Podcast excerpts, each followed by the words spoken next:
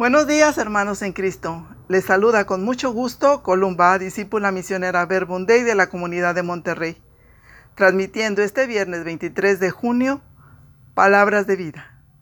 Los invito a disponer el corazón y el oído a la escucha del Santo Evangelio según San Mateo capítulo 6 versículos del 19 al 23, poniéndonos en la presencia del Padre, del Hijo y del Espíritu Santo. Amén. En aquel tiempo, Jesús dijo a sus discípulos, No junten tesoros y reservas aquí en la tierra, donde la polilla y el óxido hacen estragos, y donde los ladrones rompen el muro y roban.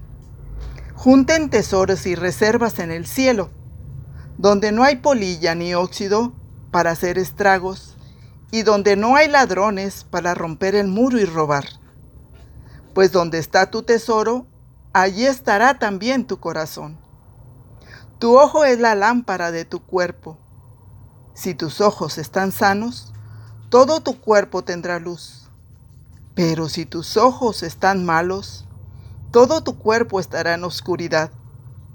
Y si tu fuente de luz se ha oscurecido, cuánto más tenebrosas serán tus tinieblas. Palabra del Señor. Gloria a ti, Señor Jesús. Buenos días, amado Jesús. Mil gracias por tu disponibilidad a enseñarnos siempre lo que es vital para la vida. Gracias porque tu palabra nos ilumina el camino para llegar al fondo de nuestro corazón y descubrir el tesoro que llevamos dentro. Danos la gracia, Señor, para que Dios sea el centro del mismo corazón nuestro.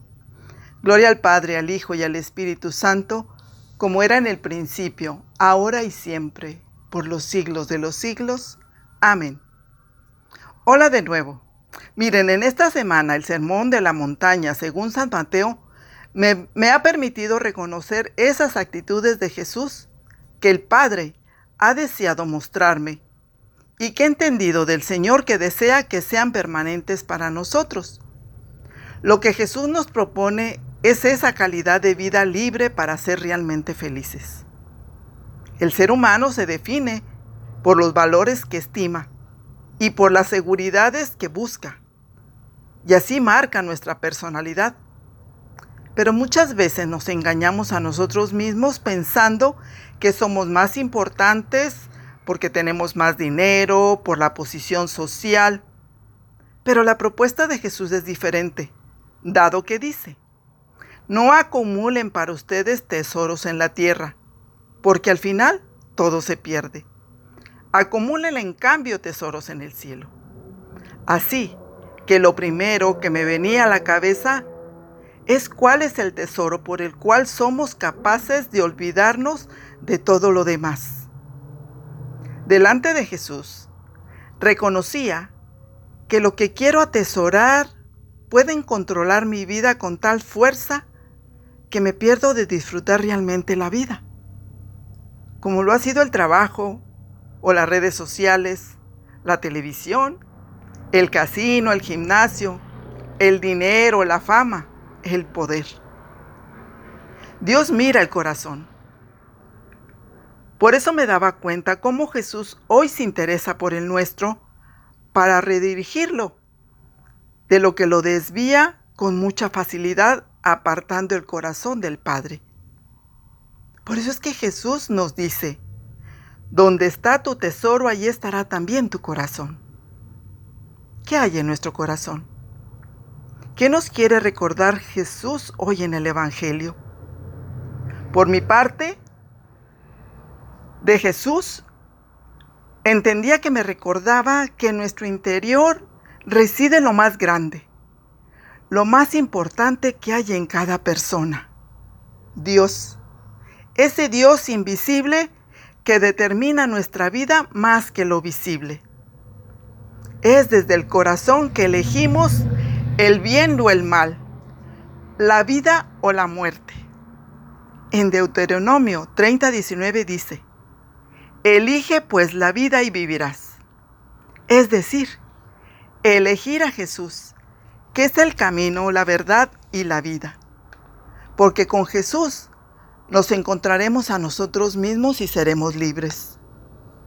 Nuestro verdadero tesoro es Dios y su voluntad. Acumulen tesoros en el cielo. ¿Pero cuáles, Señor? La primera lectura de los Corintios nos puede ayudar mucho porque podemos ver un San Pablo que no quiso atesorar méritos humanos, sino que enumera todo lo que tuvo que soportar para cumplir la voluntad de Jesús y llegar a hacer su misión con los paganos.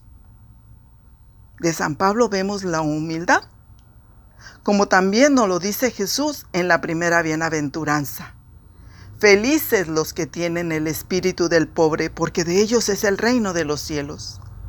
Es decir, todos los que eligen ser pobres, todos aquellos que tienen el corazón libre de los bienes de este mundo y del apego desorientado a las personas. Mirar al mismo Jesús en el huerto, donde la voluntad del Padre es su plenitud. Y Jesús de Jesús entendía que la realización de nuestra vida no está en guardar cosas o en guardarnos a nosotros mismos como lo más valioso, sino en entregarnos a los que nos rodean, como Jesús que vivió en función de los demás. Nuestra riqueza también es su gracia, que por amor a nosotros Jesucristo se hizo pobre, siendo rico, para que con su pobreza nosotros fuéramos enriquecidos. Fue su pobreza, la suya, la de Jesús, que nos liberó y nos hace ser felices en su presencia amorosa. Pero si nuestro tesoro no está cerca de Dios, si no viene de Dios, nuestro corazón se inquieta y buscará la felicidad en otras cosas. Por algo Jesús termina diciendo, tu ojo es la lámpara de tu cuerpo. Si tus ojos están sanos, todo tu cuerpo tendrá luz. Pero nos advierte, si tus ojos están malos, todo tu cuerpo estará en oscuridad. ¿A qué se refiere Jesús? ¿A nuestra vista? Por supuesto que no. Yo podía entender del Señor que habla de la intención del corazón. Porque podemos estar viendo lo mismo, un objeto, una persona, pero podemos tener luz o tinieblas en nuestro interior, dependiendo de cómo esté nuestro ojo.